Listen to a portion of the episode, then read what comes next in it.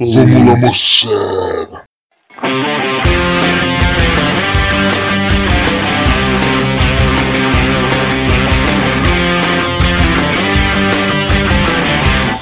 A gente chega, senta na mesa, pede cerveja ao garçom. Manda fitas com linguiça, vê se capricha, sem preguiça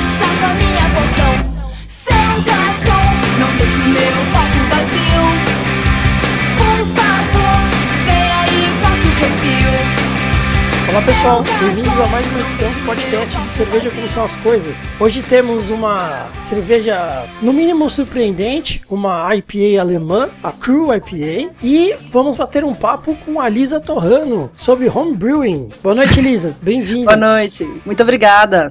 É, além da Lisa, temos hoje Fabrício, conhecido como Fafá, Nós falaremos hoje sobre Girl Power. Felipe, conhecido como Zi, Cerveja e mulheres. Yuri, conhecido como Yuri, Se você quer uma coisa bem feita, faça você mesmo e em casa. além de mim, conhecido como Ronco, que digo, homebrewing, isso sim é cervejaria.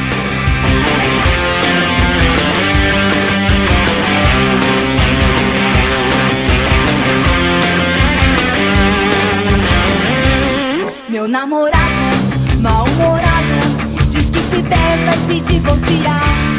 A gente canta, não adianta. E vamos para a cerveja. A cerveja de hoje é a Crew IPA. Ela é da cervejaria Verstack. Verstack. E é uma IPA alemã, que é bastante inusitado. É, então eu gostaria de pedir para o Yuri começar. O que, que você achou dela, Yuri?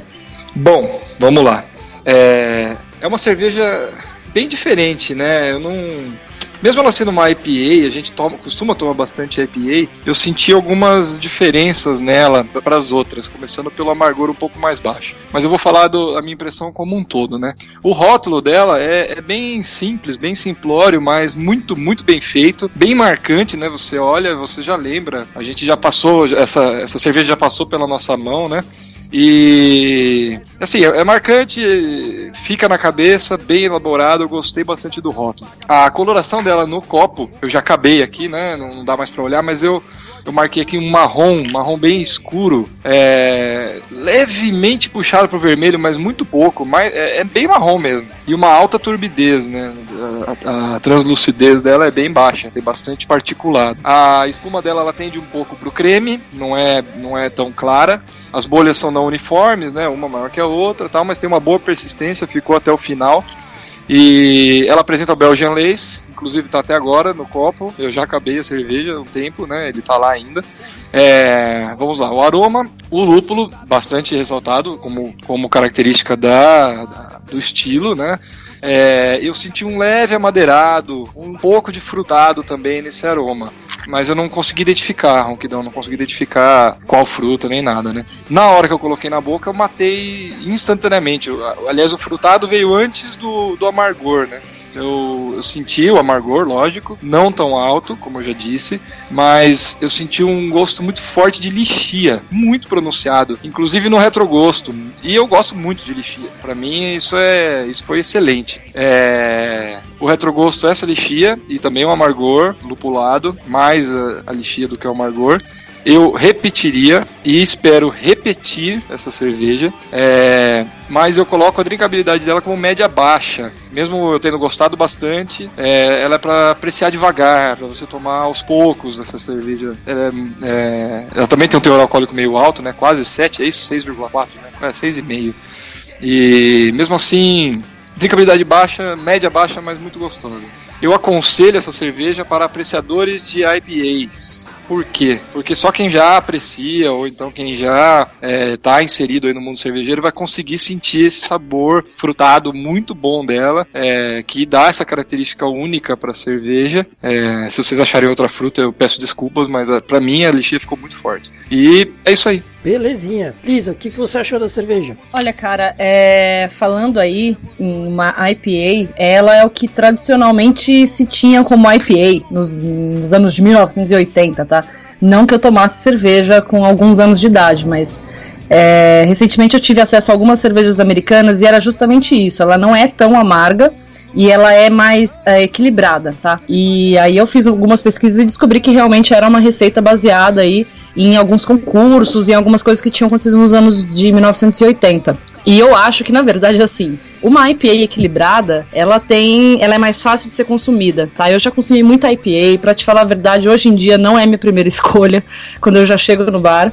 Então, quando eu tomei ela, eu fiquei positivamente surpresa por ela não ser aquela pancada que a gente está acostumado, por ela ter ser equilibrada. Falando em frutas aí, para mim o abacaxi ficou bem evidente. E, e lógico, né, o Cascade, o, o lúpulo Cascade, tanto no aroma quanto no sabor, está muito presente também. Mas se eu pudesse uh, dizer alguma coisa sobre ela, que é uma, uma, uma IPA bem equilibrada e, e, assim, eu gosto de cerveja equilibrada, gosto também das extremas, mas eu acho que a gente tem que dar um passinho atrás e ver também que a gente está condicionado a essa escola americana de que tudo é extremo, a IPA é sempre a, a Double IPA ou a Imperial IPA. É, eu, eu, ponto positivo, assim, é uma, uma IPA diferente, tá? Que eh, geralmente a gente tem coisas muito parecidas no mercado hoje em dia, e de repente eu tomei essa aqui e falei, ah, bom, é uma cerveja que mesmo sendo equilibrada pra caramba, ah, uma cerveja mediana é boa. É boa porque ela é diferente do que a gente tem no mercado hoje. Muito legal. Vamos então para o contraste. Fafá, você que adora uma IPA, diga lá. É, cara, Vou te dizer que essa cerveja realmente. É, você já até tinha me dito que já, a gente já fez até uma side quest no nosso site sobre ela, né? Você e o Bila tinham participado, eu não participei, eu não sou fã das IPAs, mas é, essa aqui ela foi surpreendente para mim. Eu acho que vai bastante nisso do que a, do que a Lisa tá falando aí. Eu não gosto dessas cervejas extremas que tem saído aí, essas cervejas da escola norte-americana, né? São extremamente lupuladas, que ficam dando uma porrada com mil IBU, não sei o que e tal. Então não sou nem um pouco fã. Já essa cerveja, eu achei ela muito boa essa é a IPA que eu beberia. Então, se fosse para favoritar, ó, tô começando pelo fim, né? Se fosse para favoritar uma, uma IPA aí, ou IPA, seria essa daqui. Gostei muito dela. É, ela não é nada agressiva ao paladar, assim, tá? Então ela é bem, bem balanceada mesmo. Gostei bastante dessa cerveja. Então, assim, para mim, o aroma dela é um aroma maltado, né, de caramelo, assim. Notas alcoólicas dela já vem para mim, é, elas, elas, já vêm para mim no, no aroma, né? Já no primeiro momento eu já consigo sentir o álcool dela aí e tal. Ela tem uma graduação um pouco maior do que a gente está acostumado. E também um lúpulo floral. Para mim ainda tem um, um, aroma de lúpulo floral. É uma cerveja muito perfumada, né? Vale, vale muito a pena aí sentir, sentir o aroma dela. A cor para mim dela para mim é um cobre intenso, né? Quase indo pro marrom do Yuri, mas para mim é um cobre bem intenso aqui. É, a turbidez para mim é média e é uma cerveja que ela vai ter um gosto maltado de caramelo, concordo com a madeirada do Yuri. O com gosto maltado também de, de caramelo, assim, um amadeirado. E para mim ela tem umas notas de especiaria, assim, né? E, e, medianamente alcoólica, assim. O álcool também está presente aquecendo bem a boca e tal. É, o, já a parte do amargor, para mim é um amargor médio, então bem equilibrado, com o sabor do malte. E ele não é nada seco, né? Que é uma característica que me, costuma me desagradar nas cervejas. Principalmente nas IPAs aí, quando a gente toma, que são com um, um final muito seco. Essa daqui não tem isso. Espuma foi de boa formação e a duração foi baixa, talvez aí por conta desse álcool um pouquinho mais presente, né? O álcool atrapalha um pouco a persistência da, da espuma. Com Belgian Lace, carbonatação média, é, drinkability dela para mim média média baixa, né? Mas até chegando mais próximo do médio. Ela tem um corpo sedoso e o retrogosto que fica que fica dela para mim ele vai ser esse retrogosto amadeirado com um fim amargo, mas sem ser seco. Então pedindo um, pedindo um próximo gole, pedindo uma continuidade da cerveja.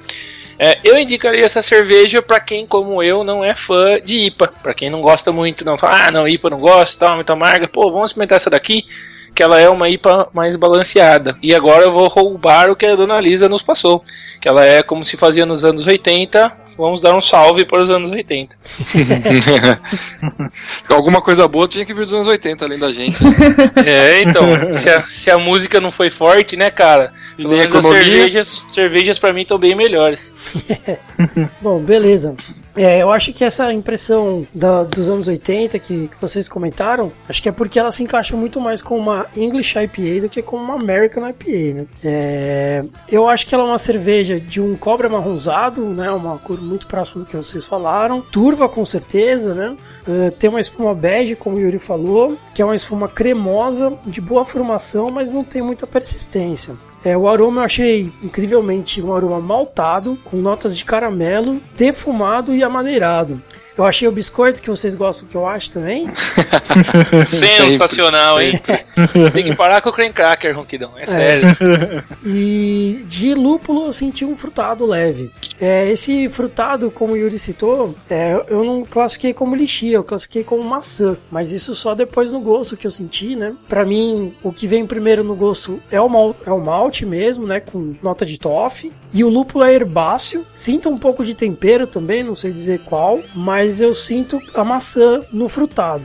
Um final seco, com álcool que se destaca na garganta. E uma cerveja de corpo leve para médio, né? Que me agrada bastante. Eu coloquei nela drinkability alta. Como uma boa IPA, eu acho que ela deve ser consumida mais gelada, né? De 2 a 4 graus. E o preço dela, bom, como a gente já falou, né? A gente pagou um, preço impraticável. A gente pagou 5 reais a garrafa. Quanto você pagou, Lisa, na garrafa? Eu paguei 19. 19. Então 19 é o preço real dela. Não, não procurem por 5 que vocês não vão achar. Uhum. 5 tá bem melhor. É, É, eu prefiro pagar 5, na verdade. mas não vai encontrar mais. Só pra quem tava lá mesmo na virada cultural conseguiu pegar algumas garrafinhas lá. A Jaguar não tava nessa virada cultural aí? Não Por- tava, Ah, cara. mas se fosse por 50 mil reais já valia a pena, né? É, então, tava pensando nisso. Mais algum comentário sobre a cerveja? Cara, eu tenho um comentário pra fazer. É, eu tenho a gente acompanhando aí o mundo cervejeiro. Eu não sei se é uma impressão minha, até queria que vocês falassem é, em- a respeito disso, primeiro nossa convidada. Às vezes eu sinto que tem um pouco de, de preconceito hoje em dia com, com a escola alemã é, de cervejas aí, né? A galera, ah, escola alemã não, não cria nada, a escola alemã não, não inova, não inventa, não faz nada diferente, só fica fazendo o mesmo tipo de cerveja Weiss e tal.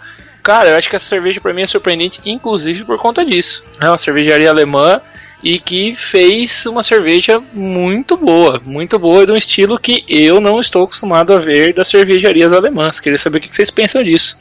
Olha, cara, eu concordo. Realmente, eu, quando alguém me pergunta ah, qual a tua escola cervejeira preferida, obviamente é a belga. Ah, sim, acho que a Mas- nossa também. A nossa também, a nossa Mas, também. a- mas o, meu é, o meu é da parte da fronteira com a Alemanha. ah, Fronteira com a França. mas. Mas no geral, cara, quando, quando eu vi, eu achei que era uma cerveja americana, até porque o rótulo é mais moderninho e tal, e é uma IPA. Quando eu fiquei sabendo que era alemã, é... bom, eu falei, vamos dar uma chance. E sinceramente, ac- acho que acontece sim um preconceito. Eu sei que existem cervejas alemãs que fogem um pouco daquele estilo tradicionalzão lá de Weiss, de. enfim. Mas é, é difícil chegar pra gente aqui no Brasil, né? E algumas bem ruins estão chegando. Então, quer dizer. Eu, tô- eu também tenho um dos meus dois pés atrás quando alguém fala, olha, essa é uma cerveja alemã. Eu falo, pronto, lá vem mais do mesmo. Mas quando eu peguei, tomei, falei, cara, e, tipo, eu me surpreendi porque, assim, ela é mais tradicional. é, não tem como negar que ela é uma IPA mais tradicional. E justamente por isso ela é surpreendente. Porque é o que eu falei, né? Faz tempo que eu não tomo uma IPA que não fosse extremamente agressiva, que não tivesse 35 tipos de lúpulo diferente e fosse extremamente agressiva tanto no, no paladar quanto no, no aroma, né? Mas assim, é um, é um votinho positivo, só que assim, posso estar extremamente enganada. E, e tudo que a gente tem disponível aqui no Brasil e que eu tenho contato, porque eu vou direto para os Estados Unidos também. Infelizmente a escola alemã, cara, não, tá, não fornece tanta novidade assim.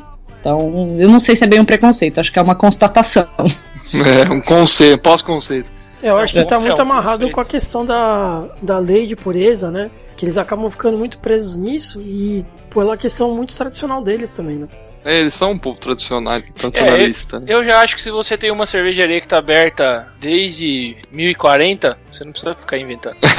deixa, deixa eles fazerem, deixa tá eles fazerem pronta a cerveja. receita. É, tá bom. Já tiveram tempo pra experimentar já. Então, mas viu, Fafá, esse negócio que você falou de, de preconceito, que mantém Não, sempre não, a olha, mesma não. Eu, coisa. eu, eu só quero dizer antes de você falar, Yu, que assim, né, tô dizendo preconceito neste sentido, né? Às vezes a galera nem até se priva de, experimentar por conta disso. Não estou negando que realmente, como a Lisa disse, os caras não tenham tanta inovação assim sempre, né? Mas eu não sei, eu não acho que é um negócio pra criticar, não. É que, é, obviamente, eu tô falando de um lugar que eu me identifico. Eu gosto muito das cervejas alemãs, né? Então, realmente fica tendencioso para mim. Sim. Não, mas o que eu ia dizer é o seguinte, é, eu, tô, eu também tô, tô acompanhando um pouco, né? Não tanto, mas eu tô acompanhando. E se fala muito disso mesmo, né? Que a Alemanha não inova, que isso, que aquilo. Mas no mercado, cara, só tem IPA. É, é, é, tudo lúpulo, tudo pelo lúpulo, né? É, a procura do lúpulo perfeito, sei lá, chame como quiser. Mas a galera tá muito viciada nisso, cara. Eu, eu aprecio demais a escola alemã. Uh, vocês sabem, né, que estão comigo, a gente prova. E, meu, isso é belga, alemão. É, pra mim é de lá bagulho certo tá ali, entendeu? A gente tem que chegar naquilo. Primeiro que a Bélgica trapaceou, porque virou a bandeira da Alemanha e trocou o vermelho e o amarelo de lugar. Então, já começa por aí. Mas é isso, é isso que eu tenho pra falar. Bom, vamos Ronco. para o tema então? Pô, Ronco, você não vai dar sua opinião? Ah, já falei. Falou, pô. Então tá bom. Só o Zinho não fala nada. O é, ficou ouvindo. Ele, ele ri quando a gente fala uma piada e fica quieto durante o negócio. Você quer a opinião do Zi? Eu quero. Não sei, Zi, você tem uma opinião pra dar? Não. Ele vai falar que não, ó, sabia. Ah, obrigado, Zi. Você é muito Bom, então vamos para o tema.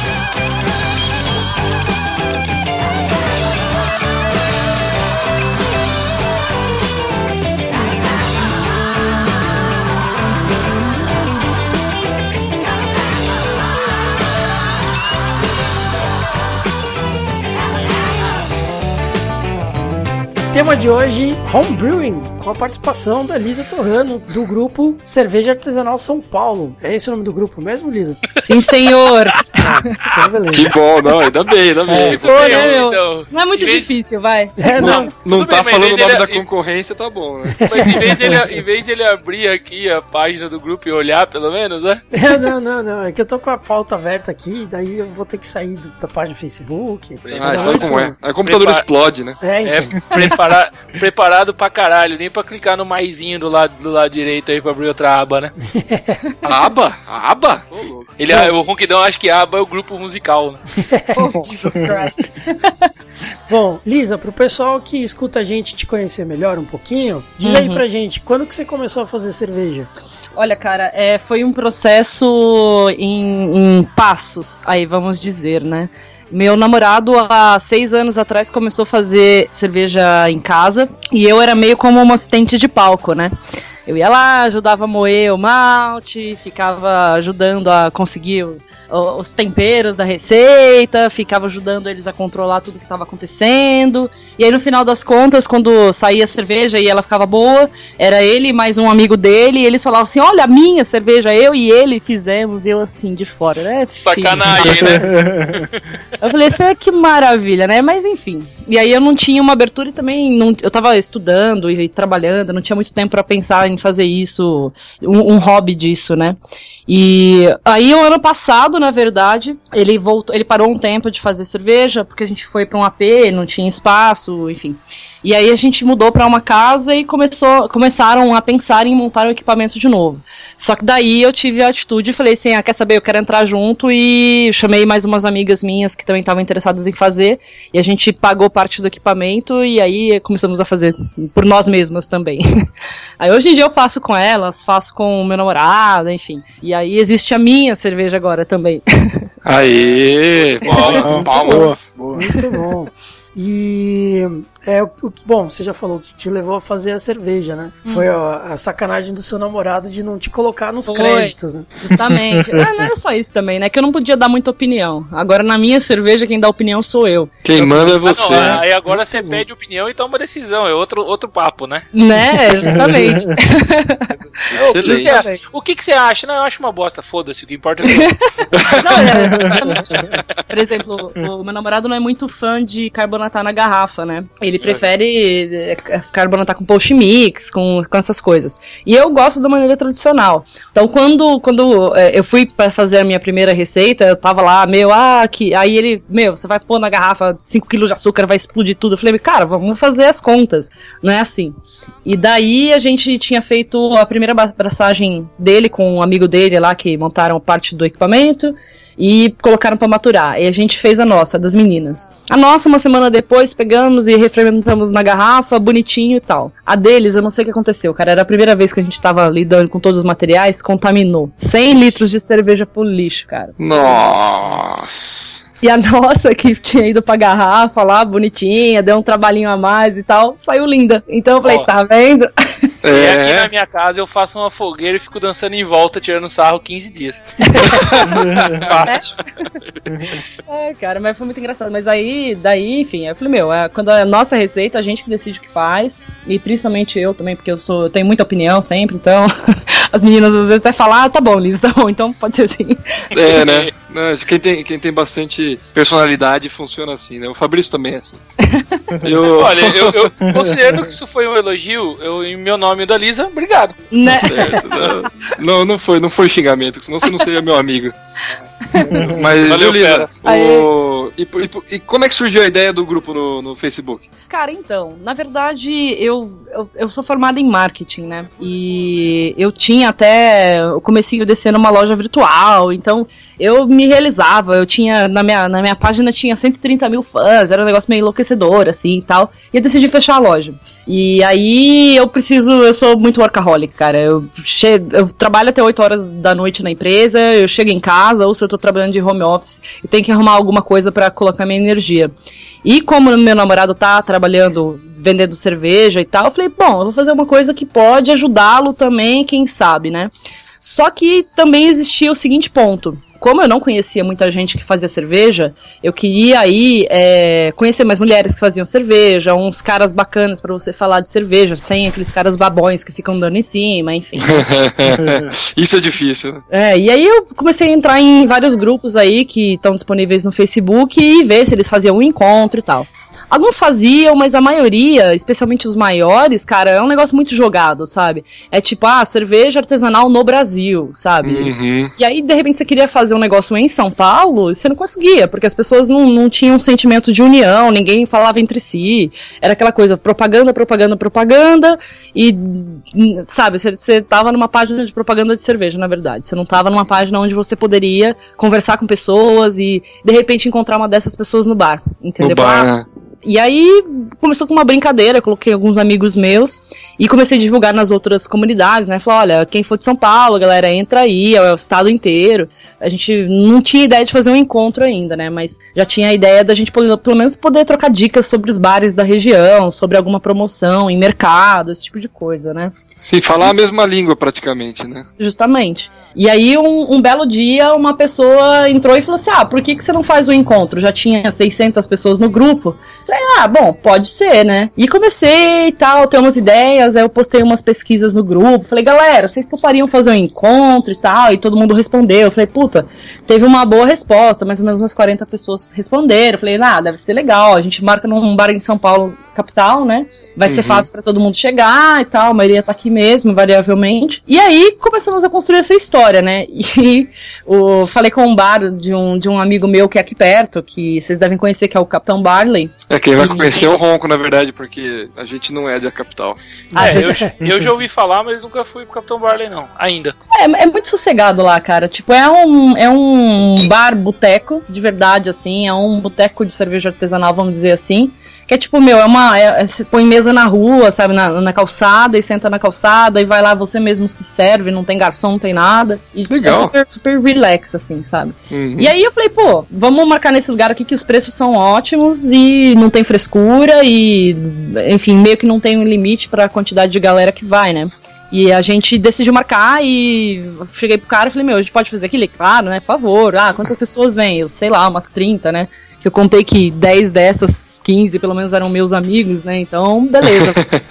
Cara, e não é que a gente. que eu montei o evento no Facebook e começou a confirmar a galera enlouquecedoramente. E de repente tinha de confirmados 350, cara. Meu Deus. Meu Deus, cara. Eu falei, meu Deus. Dono do bar dando twist carpado, né?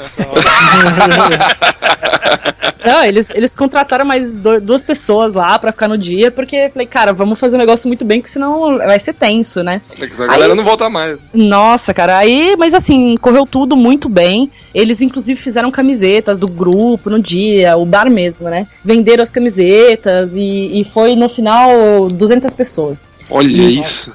Virou, cara, virou festa de rua, assim, sinceramente, né? Carnaval, né?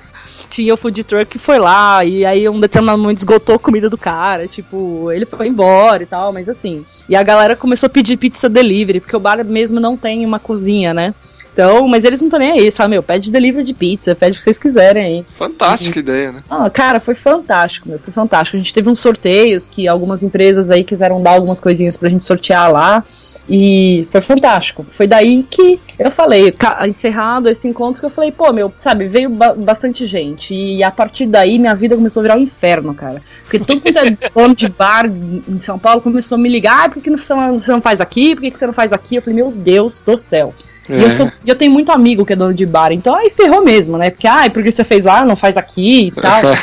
Mas esse não, esse não é o sonho do marqueteiro? Sim, mais A ou menos, né, correr cara? atrás de vocês. Não, porque, pô, É, você não precisa correr atrás deles, né? Inverte Mas o foi- papel, né? foi um headshot, né? Porra. Olha, cara, te falar, se fosse realmente é, essa, esse, é, essa exatamente a minha profissão, pra mim teria sido uma maravilha, né? Que eu fechava com cada cara desses aí um pacote de marketing e tá beleza. Mas o, o- o intuito não era isso, entendeu? Era tipo fazer um encontro do grupo. É, ju- juntar a galera, né? Só isso. né? É, é uma, é uma ideia muito simples. Né, e, e, meu, eu não tenho, eu, eu trabalho pra caramba e eu viajo bastante, então eu falei, meu, não tem nem condições de pensar nisso de maneira diferente. Tem que ser só um encontro do grupo de três em três meses, de seis em seis meses, e vai ser isso. Daí eu comecei a fazer pesquisas de novo dentro do grupo. Falei, galera, se fizesse um evento fechado só nosso, com preço de tanto a tanto, vocês topariam? E, meu, do nada, no dia seguinte, 120 pessoas, ah, toparia. Falei, pô, eu já pus até o valor do negócio e os caras falaram que topavam, entendeu? Então, Ninguém, ninguém nem discutiu.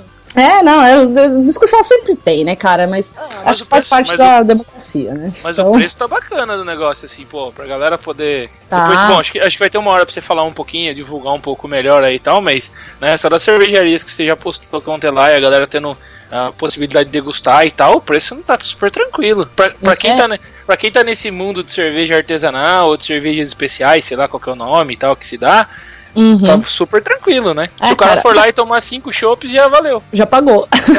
Exatamente. O pensamento, cara, de verdade foi. Ah, falar, ah, todo mundo quer ganhar dinheiro. Lógico, todo mundo quer ganhar dinheiro, mas o meu pensamento foi: eu quero, meu, um uma puta localização na frente de um metrô, que geralmente eventos assim, cara, é tudo longe do metrô. E aí eu fico de saco cheio, porque você tem que gastar uma puta grana de táxi e não pode de carro, né? Porque aqui em São Paulo é tenso o negócio da Blitz e do álcool. Então eu falei, eu quero na frente de um metrô, quero cerveja boa. E assim, sinceramente, ah, o lucro vai ser pequeno. Eu só preciso ter um lucrinho só pra justificar o tempo que eu vou investir, né? Que eu tô trabalhando isso à noite, enfim. Mas, cara, se tiver um lucro pequeno e se a gente conseguir ter um evento puta legal pra todo mundo, já justificou, entendeu? E, e- e exatamente isso que aconteceu, né? Eu, eu comecei as, as organizações lá, botando grana do bolso, porque eu falei, puta, não sei se vai dar certo ou se não vai, mas falei, vamos lá. Tipo, tem, alguém tem que arriscar pra ver se dá certo, né? E juntei com o meu namorado e mais um, casal de amigos nossos que, que também são do meio e tal, que curtem. Eles, ah, vamos embora, cara. Fomos lá, achei um lugar depois de muita pesquisa. E eu queria uma coisa mais pro lado da Vila Madalena, Zona Oeste, né? Porque o pessoal votou, mas não tem, cara. Não tem lugar que seja grande, perto do metrô. Então fomos pra Vila Mariana mesmo. E virou, virou. A gente conseguiu fechar com as cervejarias também, umas condições bem legais. E tá o resultado que tá lá, né? Porra, Muito, muito legal. Muito bom. E parabéns, inclusive. Isso, exatamente. Obrigada. É, o o mais legal, cara, é que assim, puta, a gente liberou as vendas dos ingressos sem ter as cerveja- cervejarias ainda, né? Porque, sendo bem sincero, é assim, eu falei, nem que eu tenha que colocar dinheiro no meu bolso vai ter cerve- cervejas legais. Agora, a quantidade de cerveja vai depender da resposta que eu tiver do público, né? Sim. Ah, sim. E de repente, meu, fez uma semana agora que a gente lançou a venda dos ingressos e já vendeu 70% do total. Então daí eu senti a, a, a, a confiança.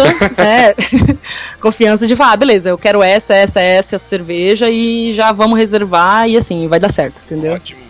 E assim, mas. E agora, por exemplo, né? Agora que, que o grupo tem, já é um sucesso, né? São, são dois encontros. O primeiro foi um sucesso inesperado, o segundo está sendo um sucesso planejado.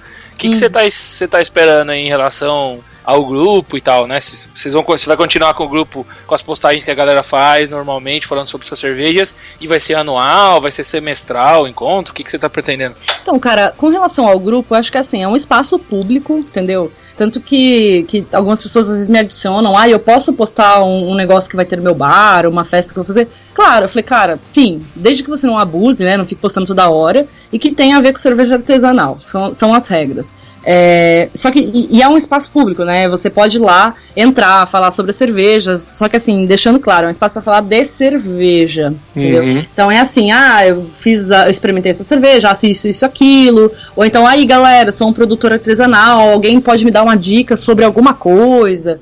Ou então, ah, vai ter esse bar aqui com esse evento legal e.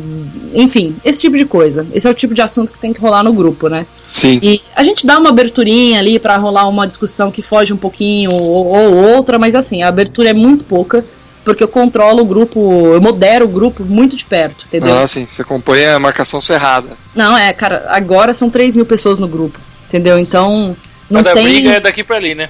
É, hou- houve algumas discussões é, um tempinho atrás relacionadas a valor de ingresso, e aí começaram que a gente tinha colocado mais barato pra mulher, né? Um pouquinho mais barato, porque, é, sinceramente, a- na minha opinião, tá? É, mulher bebe menos, em geral, não que eu beba menos, eu bebo mais, inclusive. eu não duvido.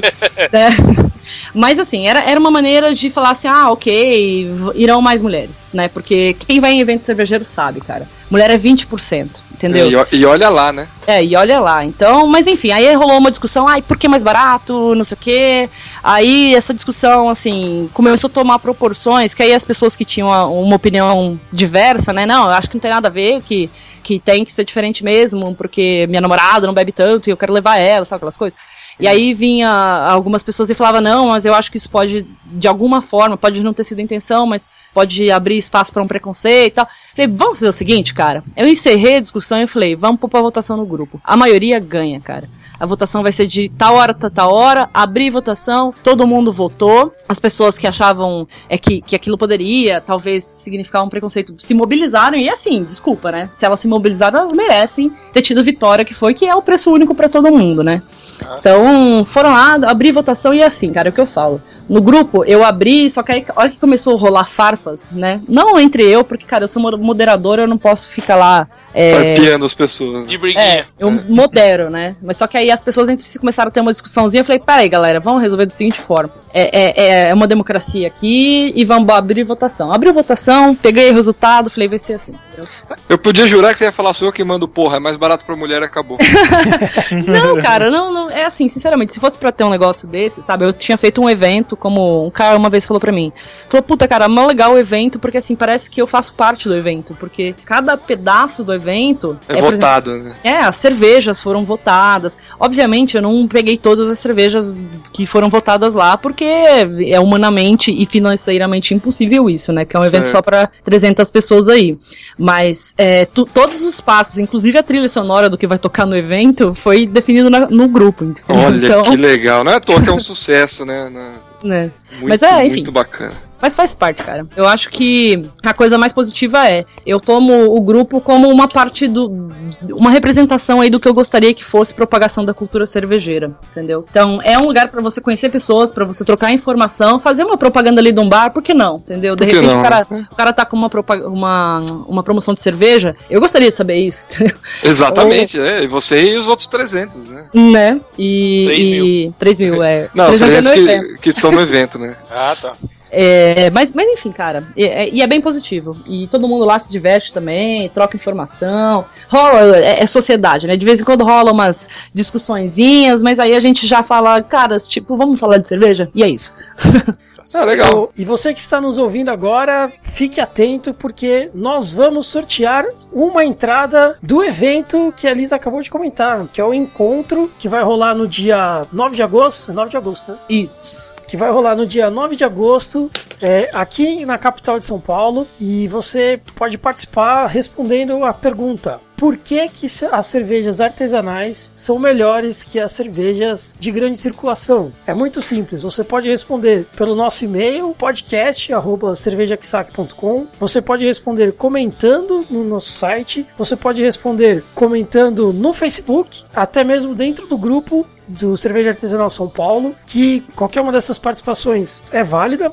E é só responder você já está participando. E a melhor frase leva o ingresso. Apresentasse, Ronquidão? Você tá de mão aberta hoje, hein? ele, ele não tá de mão aberta coisa nenhuma. Quem tá de mão aberta é a Lisa. Obrigado, Lisa, por participar e disponibilizar você e seus sócios aí um convite pra gente poder sortear pros nossos ouvintes. Não, imagina, cara, imagina. Se é, se é pra ajudar aí no, no- difundir tanto o grupo, o evento, quanto a cultura cervejeira, é válido. Show de Exatamente. bola. Obrigado, Lisa, mais uma vez por tirar o crédito do Ronquidão, que não merece crédito nenhum. Também acho.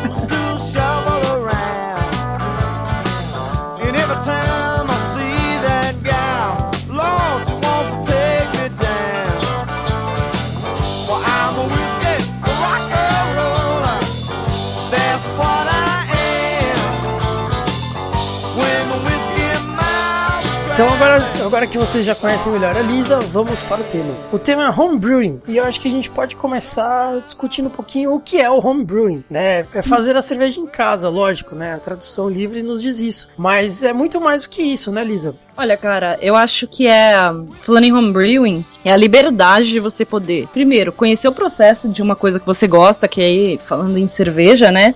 É, e segundo, chegar aí, ter a possibilidade de poder chegar perto de um, de um, de um sabor de cerveja, de alguma, alguma coisa que você está buscando numa cerveja, só que você mesmo vai fazer. Então você não depende mais aí de que uma empresa possa fazer uma cerveja que tenha, por exemplo, hibisco nela. Você pode, dentro da sua própria casa, mesmo que seja um apartamento, fazer uma cerveja ali que tenha uma adição aí de hibisco, né? E, e você vai poder acompanhar o processo, ficar como uma babá mesmo ali do seu bebê, né? Porque quando sai a cerveja é tipo o seu bebê. É um filho, é, é um filho É. mesmo.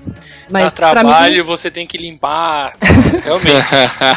Mas, cara, eu acho que o principal é isso, é liberdade. É a liberdade de você poder fazer a sua cerveja do jeito que você quer, da maneira que você quer, consumir essa cerveja, entendeu? Sem depender aí de uma empresa grande, pequena, enfim. Você faz do jeito que você quiser. A não ser que você seja o Fabrício, aí você é obrigado a fazer com bastante lúpulo, como seus amigos querem que você faça. É, mas tá ótimo do jeito que tá a nossa cerveja. Tá muito bom. É, não, realmente, o amargor tá bom. Não, eu, eu diria mais. eu- é, muita gente tem falado que podia ser um pouquinho mais amarga, hein?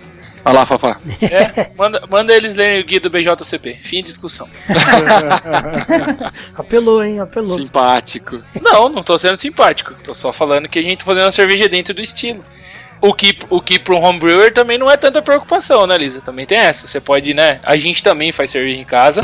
A gente faz na panela também lá, bota bota o braço pra trabalhar, moendo malte e tal. Mas quando você faz pra você, você tem muito mais experimentação do que quando você vai poder fazer pra comercializar, né? Ah, com certeza, cara. Porque o que sai pro comercial geralmente é aquela coisa assim, ah, aceitável, né? É. Por diversos perfis de consumidores. Então na sua casa, de repente, você pode, meu, tacar um quilo de lúpulo lá, quero ver como é que esse negócio vai ficar, entendeu? Com certeza, aí. gripado você não vai ficar mais, né? Não, Nunca mais. desse mal você não vai sofrer. Mas é realmente é liberdade, cara. É liberdade de poder fazer um produto do jeito que você gostaria de consumir, né? Sem depender de ninguém pra isso. É, inclusive o Carlos Lima do Social Beers comentou aqui com a gente no podcast que ele participou aqui na entrevista, né? E ele falou que um dos problemas que eles sofrem é justamente esse, porque quando o cara faz em casa, o cara pode fazer literalmente do jeito que ele quiser. E a hora que ele vai levar isso pra uma, pra uma cervejaria pra executar, né? Pra fazer um LED comercial, nem sempre é possível fazer do jeito que o cara faz em casa. Uhum. Inclusive com, com as variedades de lúpulo que o cara usa, senão fica impossível de comercializar. Inclusive, al- algumas pessoas aceitam mudar a fórmula e a receita e outras não, né? E aí tá fora do mercado. sinto É. muito. Inclusive, Tá. um exemplo disso é a Cafusa, né? A Cafusa, quando ela foi feita caseira, ela era bem mais amarga do que ela ficou depois de, de, de comercializada, né? Mas o homebrew é um negócio muito interessante. Se a gente for pensar aí na história dele, na verdade foi ele que começou essa história de fazer cerveja. né? É, nos tempos antigos, conta-nos o Larousse da cerveja, é, que a cerveja era feita em casa, sim, e principalmente por mulheres. Foram as mulheres que começaram essa arte. Olha, palmas pra Também. elas. Muito obrigado, galera. Então, em nome de todos os homens, eu agradeço você, a Lisa, representando todas as mulheres, por nos entregar essa, essa Dádiva. divindade, essa dádiva em forma de garrafa. É, cara, Não, se- de sendo. líquido, né? É, Em forma de líquido, é. Em forma de garrafa, no caso. Mas, cara, Em é, forma de garrafa aí, você já vai parte pra outras coisas. falando, falando aí em cerveja artesanal, é, caseira, na antiguidade, né? é, o que a gente tem de referência aí é o Egito, né? Que é, é, é, assim. Foi um, foram um dos lugares onde, primeiro, se tiveram a produção de cerveja, e eu falo isso porque parece que recentemente os caras descobriram algumas coisas na China, mas de 7 mil anos atrás, e o Egito é tipo 3 mil anos atrás, entendeu? Com, à cerveja também. Mas no Egito o negócio era tão forte, falando aí da, da produção da cerveja por mulheres, que existe até uma deusa da cerveja egípcia, né? Que é a Ninkasi. Então, quando os caras falavam aí de cerveja em si, que eram as mulheres que faziam e tal, e pra tudo lá eles tinham um deus diferente, né? É, e, e- e existia essa deusa, né? E os caras faziam lá a cerveja. Na verdade, as minas faziam a cerveja, né? Então, a mulher te- sempre teve um papel muito forte e continua tendo. É, a gente tem referências de mulheres cervejeiras hoje, mestres cervejeiras mesmo, é, produzindo para grandes marcas aí, representando o Brasil em competições de sommelier, enfim. Então, eu acho que por um tempo elas ficaram um pouco é, um pouco tímidas aí de aparecer, porque mulher tomando cerveja, eu já passei por isso. Você parece que você tem uma imagem meio gro- grosseira, né? Que mulher deveria tomar vinho, deveria tomar drinks e tal. Aí eu falo, ah, eu tomo cerveja porque eu gosto. Se eu quiser tomar um drink, eu vou tomar um drink também, né? Eu, É acho, isso que a, aí. fa- eu, eu acho que é a famosa frase preconceituosa. Ah, um homem beber não é feio, mas mulher bebendo é pior ainda. Você já deve Ah. ter ouvido isso, né? Eu já ouvi e a pessoa ela tomou uma resposta bem digna, né? bem deve Come on, eu, é, eu faço o que eu quiser, eu pago as minhas contas. Se ela pudesse pagar as minhas contas, aí talvez eu falaria, não, vou maneirar na bebida agora. Mas enquanto não tá pagando as minhas contas, Acabou, né? Ponto final. Mas o- tá- os chineses, né? Eles querem roubar a patente de tudo do mundo, cara. Pô, sacanagem. Deixa alguma coisa pra gente. É que, os Né? caras são, é que os caras são anti. Oh, esse é o professor, lá vem, né? Mas não É. tem jeito. É que os caras são antigos pra cacete, cara. Muito mais que a gente. O grande problema é que no Ocidente a gente virtualmente desconhece a história do Oriente. Esse é o problema. Então, às vezes a gente se gaba, se gaba, se gaba. Mas na realidade nem sempre é tão assim, né? Tá, com certeza. Os caras são muito mais evoluídos que a gente desde muitos anos atrás, cara. Muito, muito antes das nossas civilizações serem desenvolvidas e, e serem é, organizadas, os caras já tinham sociedade deles, entendeu? Sim. Então, eles enxergavam o, o- o Ocidente como bárbaros, na verdade. Até hoje eles enxergam, né? Vamos É, falar a isso- é verdade. isso- mas é isso que vai. Nossa, ainda vamos, vamos descambar para outro lado. Né? Mas é isso que vai causar o isolamento da China, por exemplo. Né? Os caras tinham navegação muito antes dos europeus. O problema é Hum. que eles tomavam contato com as coisas e falavam assim: não temos nada para aprender, pode parar com isso aí, chega. E se isolaram, né? Por Os, os europeus lá 800 estavam. anos. Os europeus lá estavam descobrindo fogo, os chineses já tinham equipamentos de aço já. É, não duvido, não. E só Mas- pra dizer que a, a É. Ninkasi ela é uma deusa suméria, não é? né? Suméria, isso, verdade. Isso, verdade. não é Na, na antiga área ali onde era o Irã, né? Isso, toda, toda aquela região ali, né? Do, crescer, do, do Vale dos, dos Rio Tigre e Eufrates ali então. Na Mesopotâmia, a famosa Mesopotâmia. Lisa, você sabe que ele é professor de história, né? Na, tô notando. É, e chato. e chato, né? Não é só professor de história, ele é chato também. Ah, desculpa, só foi mal.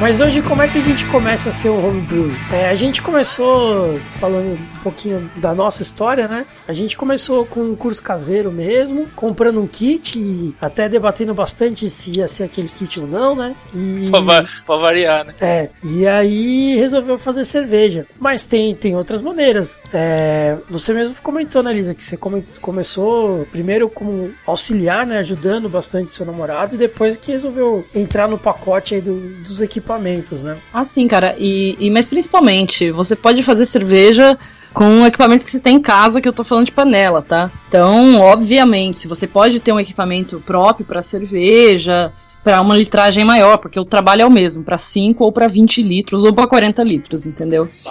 Só que se você quer, por exemplo, testar, é, a gente já fez uma experiência de fazer é, cerveja numa panela normal mesmo, de casa, assim, uma espagueteira, entendeu? Então, eu, eu diria pra quem tá interessado mesmo, curte já a cerveja e tal, pegar esses kits aí que tem no mercado de 5 reais, de, de 5 litros, e faz com isso mesmo, cara. Vai se virando, vê se você vai ter paciência pra esperar o negócio é, ferver, depois pra esfriar o negócio, entendeu? Não precisa já investir num, num equipamento aí de 6 mil reais, entendeu? Mas se, se você fizer essa primeira experiência e der certo, você curtir mesmo a ideia e tiver espaço, aí eu aconselho sinceramente assim, ou você procurar, se você tiver grana aí, uma solução do mercado que já seja aquelas aquelas máquinas ah, é, automatizadas, enfim, que é muito mais fácil, ou você montar mesmo um equipamento aí maior para 50 litros pelo menos, pesquisando bastante. Gente, o Google tá aí, entendeu? Então é só você colocar lá equipamentos que eu preciso ter para começar a fazer cerveja. Então vai aparecer os óbvios, que são panelas, que é refratrômetro, que é, é moinho para você moer o malte, se você não tiver condição de já comprar ele moído, pelo menos. Enfim, fermentador, mas é, isso aí é, é, é Google, cara. Então a gente tem diversas soluções, tem diversas empresas que vendem coisas já prontas no mercado hoje, vai depender aí do quão você considera isso um hobby, né? Porque tem gente que o tesão é montar o equipamento do jeito que ele quer, entendeu? Ele não quer comprar um negócio pronto, né? Então, E, e vou, e vou puxar a brasa pra, pra sua sardinha aí e pras outras comunidades sobre cerveja que tem no próprio Facebook, né, cara? A, a, comuni a comunidade também. Acho que a internet juntou os homebrewers também, né? Porque tem como, você tem como perguntar, né? Você tem como ser um cara que não sabe nada. Ah, o Google eu não tenho segurança. Entra lá na Cerveja Artesanal São Paulo e fala, galera, não sei nada, quero aprender. O que, que eu compro? Alguém vai te Justamente. falar. Com certeza alguém vai te falar. Até porque o Google ele vomita muita, muita, muita informação hoje em dia, né? O Google já foi Uhum. melhor antes. É, Uhum. Agora tem muita merda, né? Você procura lá, meu Deus do céu, né? Tem a solução pro câncer lá, fica tranquilo, você vai encontrar. É, é fato. Só que é, eu acho que até os grupos, né, no Facebook são melhores. É, Vai ter mais gente aí. É, vai- com certeza você vai encontrar alguém empenhado, um professor chato aí que vai te ajudar. Não, e mesmo porque se alguém te falar uma besteira, dentro da própria comunidade alguém vem falar, viu, meu, para, que isso aí não faz sentido, não é assim. né? Exatamente, é. Vai te é ajudar mais. verdade. Ou então, o que eu vejo bastante é, é pessoas desesperadas, assim, não fizeram curso e tal, mas também não acho que tem que fazer necessariamente um curso, entendeu? Você pode pegar material na. Tem, tem materiais mesmo, tem cursos online que você pode fazer. Ah, isso é o ideal? Não, obviamente não. Se você tiver a condição de ir fazer um curso numa escola boa, eu tô falando uma escola de cerveja, não uns malucos aí que de vez em quando dão uns cursos em bar aí, aí fala, ah, assim é fazer cerveja, cara. Eu já vi cada besteira no mundo, mas enfim. Mas se você pega umas escolas, tipo, em São Paulo tem, tem a, a, a Sinatra, que é uma escola que é conhecida por todo mundo, que vai estar no evento, inclusive, fazendo uma abraçagem aberta lá. E eu recomendo bastante, porque é confiável, tem lá o, o- a programação dela, o- os cursos não são caros. E também é muito aberto a discussões, né? Mas no grupo é engraçado, porque as pessoas vão lá, entram, é, começam a fazer cerveja e de repente ele esquece de pesquisar como é que faz pra, por exemplo, carbonatar na garrafa. E aí entra uma pessoa desesperada no grupo assim: ai gente, pelo amor de Deus, me ajuda. Eu tenho que carbonatar, mas eu esqueci quanto que eu coloco de, de açúcar invertido na, no líquido, por exemplo, e tal. Aí sempre entra lá a pessoa: não, põe tanto, põe tanto, e, e- e abre-se uma discussão e as pessoas conseguem fazer funcionar, né?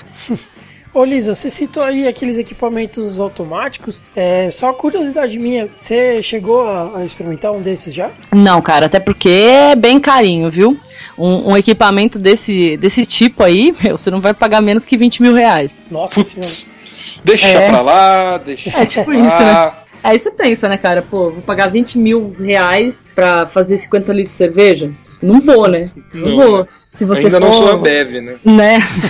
Mas se você tiver a grana lá e quiser investir nisso, tipo, né, enfim, aí você vai lá e compra e faz, mas E Eu ainda não a tô nesse fala- nível. avisa se foi legal, se foi bom, né? É, então, porque É? a impressão que eu tenho desses equipamentos muito automáticos é que você acaba perdendo algumas, algumas etapas da abraçagem que só mesmo quando você tá fazendo é que você percebe, né? Como Uhum. curva de aquecimento, tempo de Uhum. lupulagem, esse tipo de coisa assim, né? E Ah, isso, isso aí é verdade, cara, mas sinceramente, no começo é legal fazer tudo isso, sabe? Ter que ficar em cima da panela, lá olhando e tal. Depois de um tempo é meio chato, mas assim, se você não tem uma outra alternativa, você continua fazendo isso lá da mesma forma, né? Mas aí, de repente, por exemplo, a consumo, consumo de cerveja per capita aqui dentro de casa é muito alto, né? Então, se tivesse uma, uma maquininha dessa, facilitaria muito a minha vida. Mas não tem, então vamos lá, né? Não, e também acho que tem outra, né? Acho que, bom, do- sobre o meu ponto de vista, eu acho que a, a, a panela, ela é muito boa pra você fazer experiência. Talvez Uhum. esse tipo de equipamento, quando você já tenha falando, não, a minha receita é essa, as curvas que eu quero são essas, ó, minha receita tá fechada. Então, beleza. Uhum. Então você vai já pra uma parte mais automatizada pra você também não ter que ficar mexendo colher o dia inteiro, né? Ah, Mas acho que pra fazer experiência, pra testar novas coisas, pô. Com certeza, concordo. Bom, então vamos mudar um pouquinho o foco com uma perguntinha do Ronquidão! Maldição. Roquidão, nó- nós temos assunto uma, era uma tão mulher bom. aqui. Nós temos uma lady, por favor. sem Forçar a barra. Galera, Ah, Lisa, pra você que não conhece, a perguntinha do Ronquidão, a gente sempre coloca no, no podcast que é pra dar uma chacoalhada na, na galera, o pessoal responder uma perguntinha aí mais, mais animada e tal. Mas como você ainda é iniciante nisso, eu vou fazer uma perguntinha bem, bem tranquila, Uhum. tá bom? Qual é o equipamento que não pode faltar em braçagem? E vamos excluir aqui os básicos, panela, fermentador, essas coisas. Um equipamento assim, que muita gente costuma esquecer, mas que não pode faltar de jeito nenhum. E eu vou começar com o Fafá, pra ele poder animar aí. Pra eu, pra eu poder animar. Você falou tanta coisa que eu perdi a perguntinha do Ronquidão. você, foi, você viajou tanto, foi embora. Equipamento que não pode faltar no dia da abraçagem? Isso. Sei lá, Ronquidão. Se faltar panela, você tá fudido. Não, não, panela tá fora. Panela, fermentadores, tá fora. Colher, fogo. Ah, fogo tá fora também. fogão, é, fogão, coisas assim muito básicas tá fora. Puta merda. Aí, Ronquidão. Aí, tá, tá vendo? que É isso que ele faz, Lisa. Essa é a barra. Como ele é, como ele é bacana. Eu consigo responder. Não, Ah, Eu tá. também, eu também, eu É, também, eu também. Então, eu eu não. Sei lá, deixa eu pensar. Se faltar o airlock, cara, como é que você vai fazer? Pronto, tá aí, airlock. Muita gente esquece airlock. Lisa, É, mesmo então... que é fácil de esquecer, né? Pequenininho. É, então. Lisa, então pra você ter, poder responder com tranquilidade aí, qual que não pode faltar? São duas respostas, cara. A, resposta é séria. É. Chiller, pra você ter uma- um res- resfriamento da cerveja mais rápido, né? Uhum. Pra ter menos problemas aí com contaminação, esse tipo de coisa. Chil- Chiller de, pla- de placa. Então você coloca o chiller lá bonitinho, vai resfriar na metade do tempo, tudo certo. Segundo, um post mix cheio de cerveja. Não pode faltar também. Porque enquanto Aí, você tá ela. abraçando, geralmente você tá bebendo. Ela chegou já roubando a ideia do Yuri, tá vendo? Ela Tá chegou vendo clima, já dançando e tal. Eu, eu, ia, eu ia falar que era o Schiller, mas eu achei que também ele era super básico e o Ronquidão ia me bater de novo. Ah, já- Ah, você ia falar esse- tudo. Mas tem Assim como você ia falar da cerveja, o bonitão. Ó, mas, cara, deixa eu te falar, eu falei chiller de placa, porque tem o chiller normal, que é um saco pra esfriar naquilo lá, entendeu? O chiller de placa é outra coisa, aquele que é uma caixinha, assim, Sim. Ah, sim. que vai passando a cerveja de um lado e a água gelada do outro, e aí é muito mais rápido mesmo. Aham. Sim. É, não, nem, nem, nem precisa nos dizer como o chiller normal é chato. A gente A gente sofre um pouquinho com ele, né? Nossa, Mas imagina. Ô, ô Yuri, então já que você ficou sem ideia, qual que é a sua resposta? A minha resposta, atualizando F5, é música. Música? Um bom rádio não pode faltar. Concordo. Muito bom. É, eu diria que termômetro não pode faltar, mas termômetro é muito básico, né? Sem, sem termômetro fica difícil fazer abraçagem, né? No olhômetro ia ser divertido, né? E aí, isso é muito legal. No dedômetro, né? É. o cotovelômetro, né? Enfiando o cotovelo em cerveja até ficar no ponto. Mas muita gente esquece é da bombinha de recirculação, de, de aeração do mosto para fermentação. Isso também muita gente esquece e é muito importante. É verdade, aquela bombinha, né, que sempre dá pau, né? Exato. Exato. Bre- Obrigado, chineses, por inventar mais essa. Zi, agora que você voltou e você não tinha respondido ainda, não vai escapar dela não, hein? Ih, o que que tá pegando? Não é suas perguntinhas, não, né? É, perguntinha não aqui não. Você Puta voltou, merda. a sua internet voltou na hora errada. Sim, maldição. É, que perguntinha que é? A perguntinha é, o que, que não pode faltar em dia de braçagem? Como você já fez várias cervejas na sua vida, mano, Muitas, muitas, muitas. fica fácil pra você responder, hein? O que ou alguma coisa? O equipamento, o ingrediente? Equipamento, equipamento. Equipamento? É, e panela, fermentadores, tá fora. Ah, Fogão. não fode, porra. Eu, eu Garrafa, tomei, eu não tomei pode essa faltar primeira. garrafa. Não, garrafa um pouquinho mais pra frente, né? No dia da braçagem. né? Ah, tá. Eu achei que era no processo inteiro. É, então não pode faltar, cara. Não pode faltar aquele filtro lá, que isso daí deu uma dor de cabeça, hein? Pelo menos naquela que eu fiz com vocês. Ah, o, o, o Bazooka lá? Sim, puta merda. Fudeu toda a cerveja por causa da- daquele troço que a gente tava sem. É, bem lembrado, bem lembrado do Z, né? Muita gente não utiliza nenhum tipo, nenhum tipo de filtragem e ajuda bastante, né? Sim, minimamente um fundo falso, né? Minimamente um fundo falso. É, beleza. Mas, Lisa, você comentou aí que você faz cerveja com algumas amigas, né? Isso. É, como é que você vê as mulheres no mundo do homebrew? Você vê que tem muita gente, pouca gente, a proporção tá muito dispare ainda, o que, que você acha? Olha, eu acho que a proporção aí, invariavelmente, tá 20-80, tá? 20% de mulheres só. É, existe muita mulher preparada aí que faz cerveja. Geralmente as mulheres que se, ah, que se propõem a fazer cerveja fazem um trabalho direito. E, mas, tá, mas tá devagar ainda, tá? É, por diversos fatores aí, acho que é, é aquilo que a gente estava falando no início, que tem preconceito no mercado, sim, com relação à mulher consumir cerveja e quem diria fazer cerveja, entendeu? Mas eu também não vou ficar de chororô com relação a isso, porque assim, é, é muito fácil sair dessa situação, tá? Não, não existem grandes dramas aí, não. E eu também acho que ninguém tem que ficar ah, fazendo disso uma bandeira, entendeu? Ah, a mulher é. A mulher não, não gosta de cerveja porque é forte, ou então ah, não tem tanta mulher fazendo cerveja porque elas sofrem preconceito no meio, entendeu? Eu não acho que seja isso. Acho que é, uma- é um movimento natural, gente. Teve um, um grande parte da nossa história aí que nem os homens faziam cerveja artesanal, entendeu? Exatamente. E não era relacionado a preconceito nenhum, era porque simplesmente não existia o interesse, né? Então, com o avanço aí da, da cultura da, da cerveja artesanal em todos os meios, fica cada vez mais fácil você encontrar mulheres que não somente apreciam tomar a cerveja, mas que também querem produzir a própria cerveja porque ela quer um sabor específico que ela não encontra nas cervejas no mercado, né? Então, assim, tá crescendo, tem um caminho grande aí para correr pela frente, né? E, e- e- muita gente a se juntar nisso. Mas eu acho que assim, tá, tá crescendo, tá positivo. É, eu faço parte desse meio, tanto do, de tomar cerveja quanto de produzir a cerveja, convivo com todo mundo do meio, nunca sofri preconceito, entendeu? De vez em quando você tem que colocar um e outro no lugar, mas aí isso é parte da vida, né? É parte da vida. Beleza, eu não, eu não quero ser aqui o, o Mr. Nice Guy, né? Nem, Uhum. nem nada, mas você comentou que ah, quando elas se prontificam a fazer, elas fazem direito.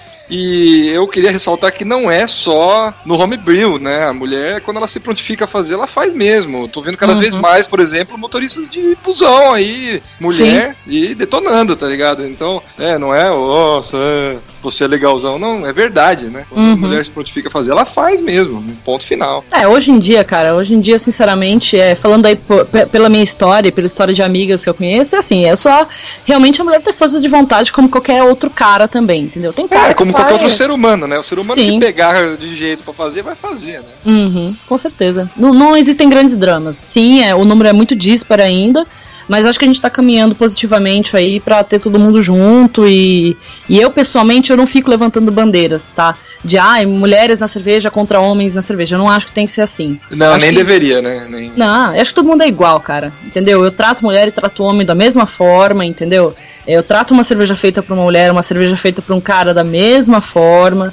Vou, vou criticar da mesma forma se Se tiver uma entendeu? bosta, você vai falar do mesmo jeito. Justamente, cara. Então não, não, não- tem grandes dramas. Sim, precisamos de, de atitudes aí é, mais focadas em trazer a mulher para o meio, entendeu? Só que não precisa também transformar isso numa grande batalha, entendeu? Não é muito difícil. E se É. cada um fizer a sua parte, já a propaganda a cerveja artesanal, o, o- já tá meio caminho andado, assim. Não precisa tirar a roupa e entrar no aeroporto, né? É, enfim.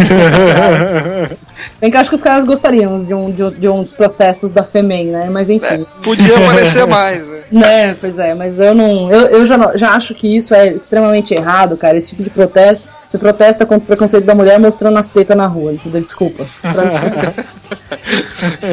Isso diverge muito sentido. opinião, né? Isso É, não. Eu, eu ia perguntar da Evil Twin, mas nem vou então. Ah, cara, eu eu não achei gran- grandes estresses ali, não. No, no grupo rolou uma grande discussão sobre um pessoal que achava que era abuso, que era, era machismo. E aí os caras ainda trocaram a, a embalagem. E aí fizeram um negócio que, na minha opinião, se eu fosse um cara, eu ia ficar extremamente incomodado. E só que caras geralmente não reclamam, entendeu? Se o cara reclama, aí tem preconceito. Porque se ele tá reclamando é porque ele é mocinha, porque ele é mimimi, não sei o quê. É, Então, mas eu- a única coisa que eu acho é que os caras deviam pensar que pau que dá em Chico dá em Francisco, né? Se é, se é abusivo pra um lado, é abusivo pro outro. Mas pode falar, eu, cara, eu acho a Evil Twin uma, uma, uma cervejaria muito. É boa a cerveja, tá? O líquido é bom. Mas o conceito dela é muito hipster pro meu gosto. Entendeu? Eles querem ser, quer ser modernoso, quer ser, tipo, super cool, assim. Eu fico, ah, tá bom, cala a boca e deixa eu tomar cerveja, entendeu? Vai, vai, Aí. na, vai, na, vai na onde o vento aponta, né? Na Ó, que mod- dão, mod- som de palmas pra Lisa, mais uma. Mas é, essa questão aí rolou, um estresse, inclusive lá no grupo mesmo que eu tive que parar, que as pessoas começaram a se atacar. Só que é a seguinte questão, cara. A minha opinião é essa. Eu acho que não foi nada grave e tal, mas tem pessoas que, fal- que falaram argumentos válidos também. Ah, pode, pode colaborar aí pra um preconceito. Pode. Só que, sinceramente, cara, se essa cervejaria fizesse diferença na minha vida, entendeu? Eu acho eles tão bobos com tantos outros rótulos que eu nem dou atenção mais. Então.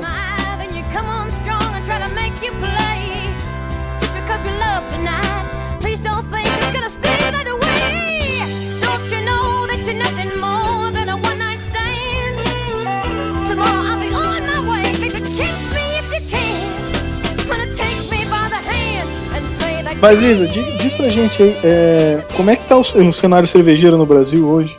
Olha, cara, como todo mundo sabe, tá efervescente pra caramba, né? Muita cerveja nova aparecendo, as cervejarias que já existem aí se renovando, trazendo mais novidade, as cervejas comerciais caindo o consumo, que é muito positivo pra todo mundo. Isso mostra que tem gente optando por qualidade, não somente preço, né? Mas é, se eu pudesse acrescentar alguma coisa nisso aí, eu acho que falta colaboração, cara. É, tem muita gente com, com uma empresinha de microporte já se achando dono da cocada preta cervejeira. Então, fazendo colaboração com, com empresa, com, com cervejarias de fora do Brasil, quando a gente poderia estar produzindo material interno muito mais interessante. Eu acho que falta união, sinceramente. Tá, tá crescendo, tá dando dinheiro pra muita gente, tá legal, só que assim, essa galera também precisa apertar a mão um do outro e ver que a gente internamente tem criatividade, tem material e pode ter- criar uma identidade brasileira mesmo pra cerveja, entendeu? Porque o que, que é a escola brasileira de cerveja? Não existe. Eu- a gente não tem uma referência aí pra dizer o que, que é a escola cervejeira brasileira, entendeu? Então a gente se baseia em escolas que já existem aí, europeias, americana, enfim. Só que a gente não criou uma identidade ainda.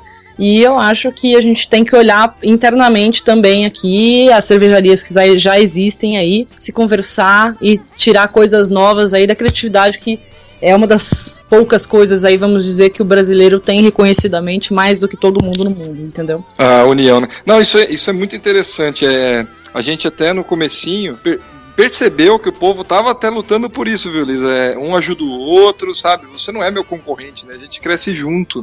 É, Uhum. quem, quem faz a cerveja é, especial, premium aí, né? Não é concorrente um do outro. Todo mundo junto consegue é, contaminar mais pessoas com esse vírus aí da cerveja especial, né? Ah, com então, certeza. não existe isso, né? Esse, esse estrelinha, né? Não deveria, né? Não deveria existir esse estrelinha. Mas Uhum. É, é. mas Sempre tem, né? Mas é, sempre, sempre. a gente tá tão pequeno ainda ainda acho que, que acho que não tem espaço pra isso ainda.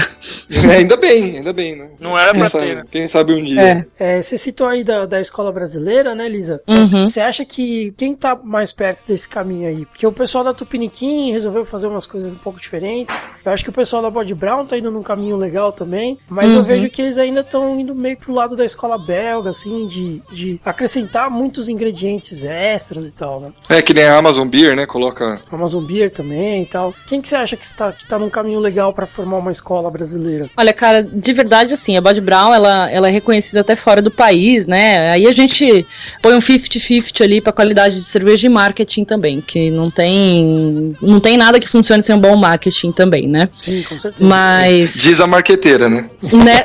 pois é. Mas não tá errado, não. E... Mas eu vou te citar, cara. Tem uma cervejaria em especial que, assim, não, não fez colaborativas ainda, né? Fez uma interna aqui, na verdade, mas. é, E que ela tem uma identidade, tá? E eu tô falando não aí de Brasil, eu tô falando mais especificamente de São Paulo. Que é a Júpiter, tá? Que é, é a cerveja assim, que quando eu decidi fazer o evento do grupo, e a temática era o, o- o grupo da cerveja artesanal de São Paulo, eu queria que esses caras estivessem com a gente desde o início. Porque eu acredito que eles desenvolvem tanto na, na- na- na aparência da garrafa deles, do rótulo deles, quanto no, no sabor da cerveja, eles conseguem desenvolver uma identidade. Não que isso forme uma escola cervejeira paulista, por exemplo, tá? Mas já, já é um começo. Tem a cervejaria urbana também, que faz várias brincadeiras aí com novos tipos de, de, de, de, de insumos que eles colocam nas cervejas, enfim. É, é um- tem uma parte de marketing bem forte também, que é aí relativa às embalagens deles, os nomes sempre tem uma gracinha, alguma coisa assim. Então acho que vale a pena citar também.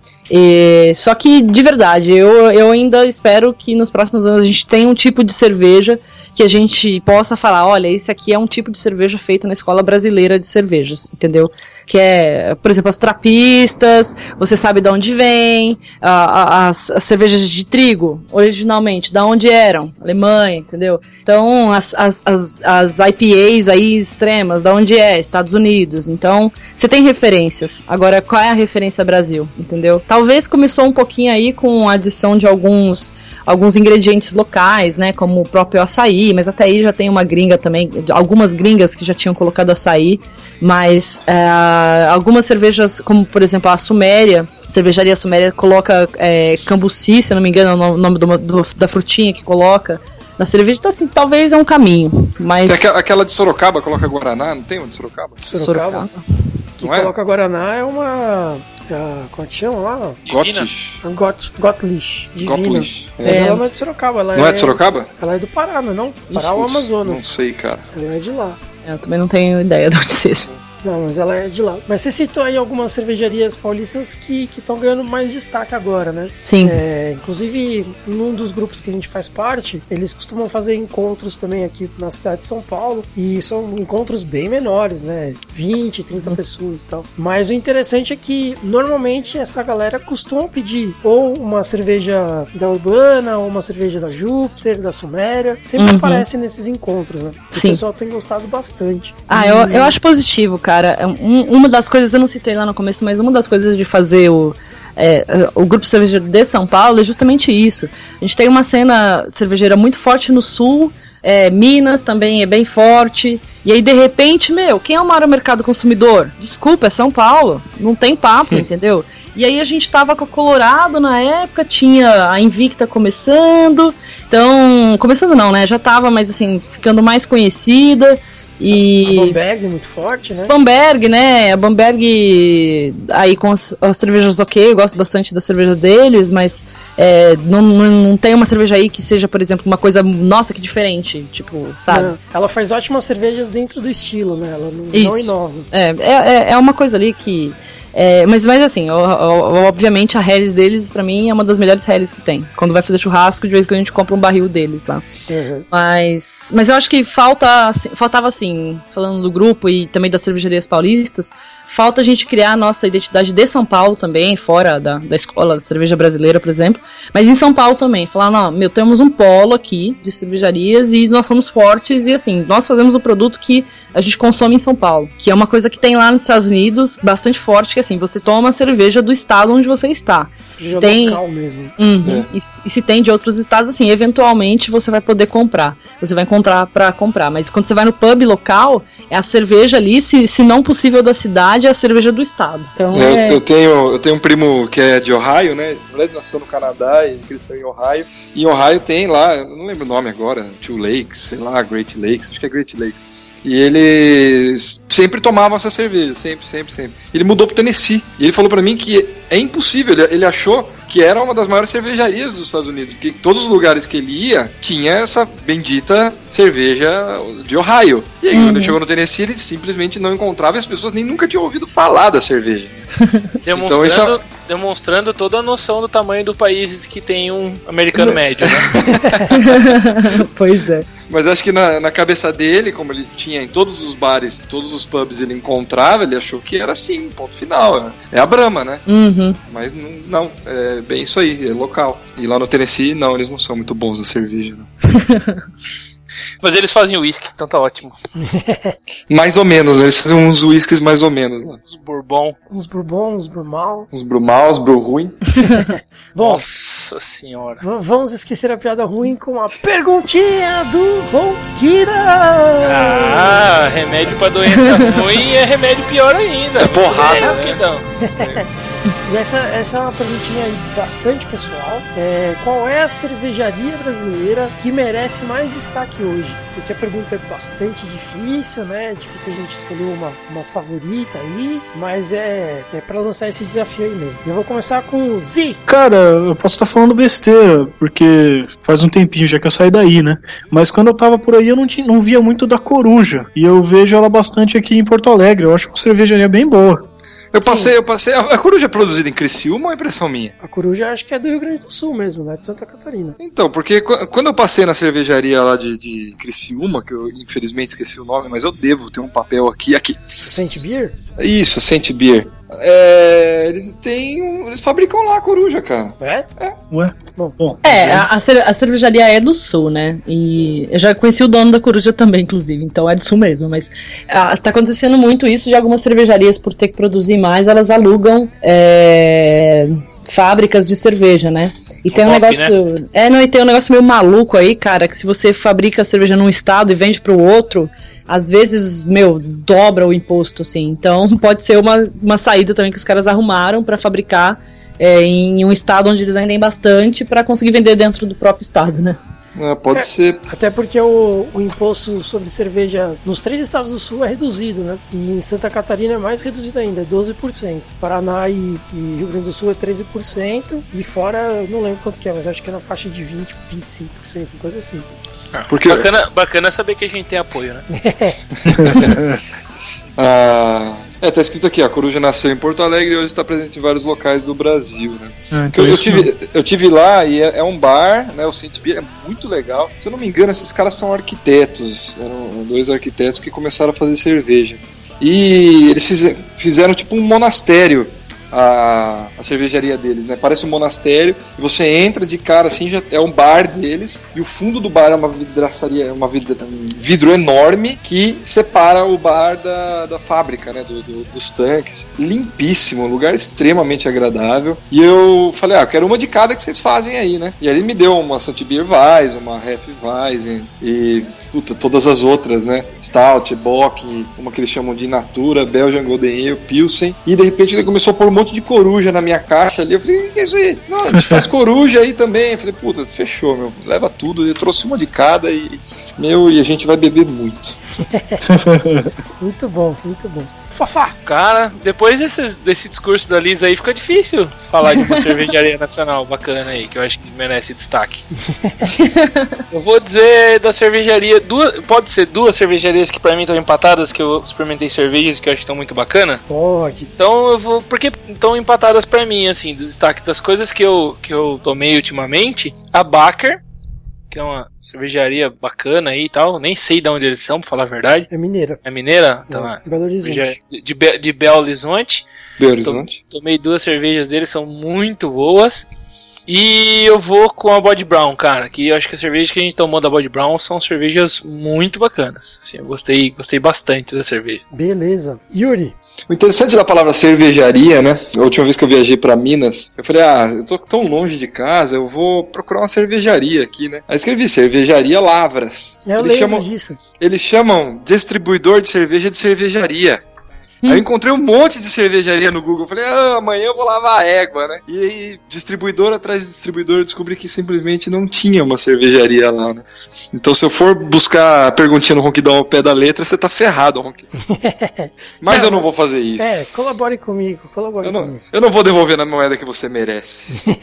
Ó, eu acho que é o seguinte, a, a- a Amazon Beer já teve a- o destaque que ela, que ela merecia, né? Ganhou aí muitos prêmios e é, a gente provou, ela, é realmente interessante a proposta, né? Num, atendem o estilo e ao mesmo tempo colocam frutas daquelas que a gente nunca ouviu falar o nome e de repente até atiça um pouco a sua curiosidade de experimentar aquela fruta diferente que você nunca ouviu falar. Eu achei, eu achei bastante interessante a proposta deles, mereciam o destaque, mas já tiveram os prêmios deles, né?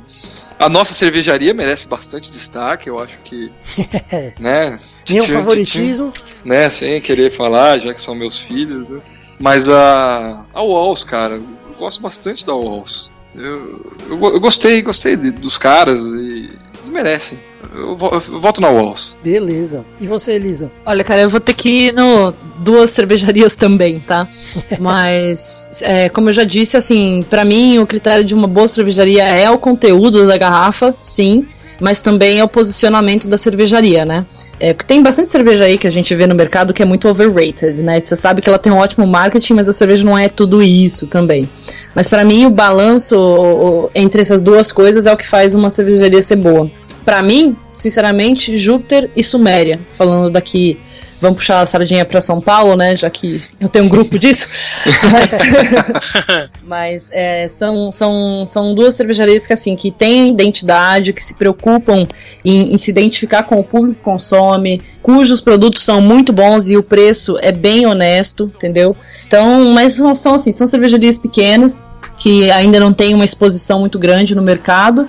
Uh, mais a Júpiter, né? A Suméria é um pouco mais novinha do que a Júpiter, mas acho que em breve aí essas duas aí vão dar o que falar, especialmente no mercado externo, porque elas têm padrão, entendeu? Elas têm uma, uma boa comunicação visual, elas têm qualidade no produto, e eu acho que pra gente começar a exportar isso, falando aí uma venda de uma escala considerável, acho que as duas representariam a gente muito bem. Muito legal. É, então eu vou votar na terceira que você não falou aí, porque eu realmente gosto muito da Urbana, Uhum. mas muito mesmo. E acho que a cerveja deles é muito bem construída. Eu não tive oportunidade ainda de ir lá no, no- no- na casa que eles fazem, né? Nas experiências, tudo, né? Tomar cervejas que eles ainda não produzem comercialmente. Mas o, o Lucas, Luquita da galera, que sempre aparece aí, já comentou comigo, falou que vale muito a pena ir lá. E então eu voto neles, porque eu acho que eles merecem muito destaque, acho que eles estão fazendo um trabalho muito legal. E, bom, sem falar na gente que a hora que a gente aparecer no cenário, daí a gente, a gente merece destaque.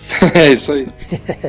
Mas é, acho que é isso aí. Bom, antes de encerrar, eu queria, antes de ir pra harmonização, né? Eu queria agradecer muito a sua presença, Lisa. Muito obrigada. E deixar o espaço aberto para quando você quiser voltar e conversar com a gente. E te presentear com uma das nossas cervejas, para você dar impressão aí pra gente que a gente precisa de muitos feedbacks. Aê! Oh, maravilha! Fala, fala bem dela, hein, meu? Não vai meter o pau na gente. Ó, né? Negócio Olha, aqui me- não, é- não, não é jabá, não, cara. Não, me- me- Que certo. Seja boa, que seja boa. não, me- meteu o pau não, mas se tiver que falar mal, pode falar mal, não tem problema não. O, o Ricardo do Brejas, né, veio aqui falar com a gente, também recebeu. Ele não teve dó, não. Ele foi lá e já falou: ó, precisa disso, disso, disso, disso. Então tá bom, então beleza, é assim que tem que ser. Não, mas é até melhor assim, porque a gente sabe que tem que mudar. Porque quando a galera fala assim, não, tá muito boa e tal, a gente, ah, beleza, né? Ah, legal, tá bom. Cerveja degustada na família, não conta, né? É igual a mãe, é igual a mãe falar que a gente é bonito, né? É, é tá cheio Ai, filho, tá você é bonito. lindo. Aham, Aham. sei. Tá. Obrigado. é bem por aí. E você tem mais algum recado aí, Lisa? Você quer falar mais alguma coisa? O canal tá aberto, pode Vai, falar aí. é o merchan, merchan. O merchan, hora do merchan. É. Não, gente, só, só reforçando o, a data do evento, né, que é dia 9 de agosto. E vai ser um evento aí que já tem como cervejarias confirmadas a Júpiter, Suméria, Invicta e a, a Burgman. E a cerveja liberada por 100 Dilmas, cara. Então, assim, compensa bastante. Em frente ao metrô, não vai precisar pegar táxi ou carro e tomar multa ainda por cima. Então, convidar todo mundo aí a aparecer no evento e também participar ativamente das discussões no grupo, né? Porque é isso que entrega o valor pra gente de verdade. É é a quantidade de pessoas que tem no grupo colaborando entre si, se ajudando, dando dicas, enfim. Essa é a parte mais importante. O evento é só o ápice ali, o momento que a gente se encontra, mas o dia a dia do grupo aí é o que, é o que traz valor de verdade pra, pra cena cervejeira, né? Legal. Muito bom. Muito, muito bom. Show de bola. Ah, o no- nome do grupo é só entrar no Facebook, colocar Cerveja Artesanal São Paulo e procurar, procurar dentro de grupos. E aí já encontra o grupo. Beleza. Bom, vamos pra harmonização? You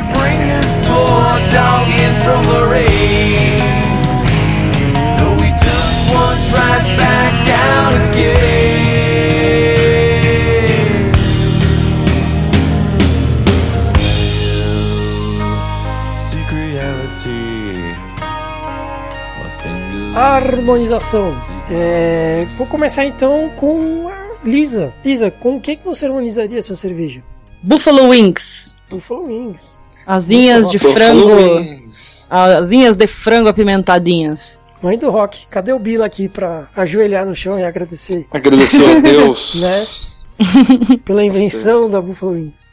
É, tá certo. Fafá, e você? Joelho de porco. Só porque é alemã? Não, também porque eu quero. Mr. Nice Guy. Não, desculpa, então tá bom, eu volto. Ah, então, Ron, o que é que eu pensei? Uma cerveja alemã, melhorou, Yuri? Melhorou, melhorou, melhorou. Tá bom. Bastante. Não, mas é porque ela é alemã assim, Ronquinho. É uma cerveja alemã IPA que eu gostei, me surpreendeu, então eu vou harmonizar com uma coisa alemã que eu já sei que eu gosto. Beleza. E você, Yuri? Eu harmonizaria com charuto, fogueira e amigos. Charuto, fogueira e amigos? Mas não, não os amigos na fogueira. Nossa senhora, hein? Depois, depois eu sou blazer. É, é, é pra acabar, né? Não, o Fabrício pode ficar na fogueira então. Aí a gente fica com o charuto e a cerveja. Olha, com o tanto de gordura que tem aqui, amigo, vai, vou explodir, todo mundo vai morrer queimado. A gente fica numa distância segura. Vai ter lenha pra queimar aí, hein, Fafá? Eu falei, eu falei gordura. É, então, justamente. Vai dar, vai dar uma boa caloria isso aí. A pururuca, no final a gente come. É. Que horror. Nossa, tá ligado que vendo como os caras são super bacanas, né? aí, de- aí depois eu falo que é porque eu queria comer o negócio, aí, é grosso, ai, mi, mi, mi, mi, mi, mi. Então tá bom, É que É você foi escroto comigo, por isso você tomou o troco. É, é muito amor, é muito amor. eu vou chorar. Bom, eu harmonizaria ela por equilíbrio e não por contraste, né? Normalmente as IPAs pedem contraste, mas acho que dá pra harmonizar por equilíbrio porque eu senti uma característica maltada nela muito forte. E eu acho que dá pra equilibrar justamente com essa, com essa força dela. Ahn, com, principalmente com a característica defumada, madeirada dela. Então eu iria por um medalhão com molho madeira, muito bom, e acompanhando esse medalhão pode ser um risoto de aspargos. Fica muito gostoso. O que foi? Não, nada. Fala! Bem, Vai. não, tá ótimo. Não, é que ele é super legal, por isso que ele fica falando essas coisas. Então é isso aí, pessoal. Essa foi mais uma edição do podcast do Cerveja Como São as Coisas. Fiquem ligados no site, sempre com novidades. Fiquem ligados na nossa promoção para ganhar um ingresso para o evento do grupo Cerveja Artesanal São Paulo. Lembre-se de responder a nossa pergunta e nos enviar, porque senão a gente não, não vai saber, né? É, acompanhe a nossa página no Facebook, no Google Plus. Sigam nosso perfil no Twitter e nossos perfis pela comunidade cervejeira. E até a próxima. Falou. Até. Falou. Ei, até Falou. mais. Valeu! Aê, ajuda mais.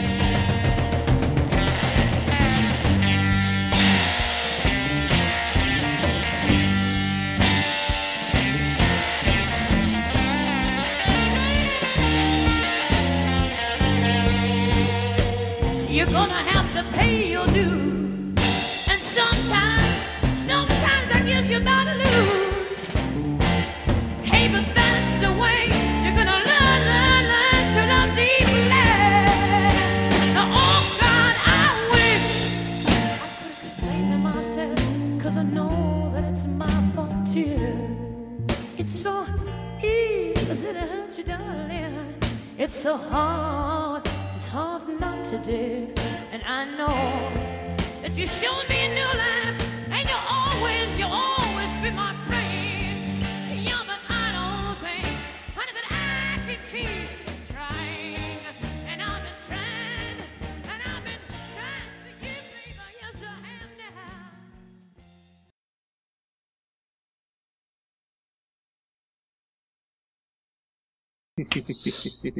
Muito bom, muito bom. E, nossa, até me perdi aqui. Foi tanta coisa que eu perdi. Não, agora é que a gente falou sobre as mulheres no mundo homebrew, né? É, mas a aí gente queria saber. no mundo cervejeiro É, também, então, a gente né? queria saber no mundo cervejeiro como um todo, mas eu acho que essa, isso aí já tá. Já, já fez parte já da Eu, resposta. eu acho que você tem que mandar o Z fazer uma É pergunta, que senão ele vai ficar só pra gente rir. É, só pra fazer a perguntinha do Ronquidão. Vai lá, Zi, fala, fala aí a próxima. Cara, A próxima é o cenário cervejeiro no Brasil. e, o- e o Ronco vai cortar isso pra você. Ih, não, mesmo. não. para. Ou não. Ou não.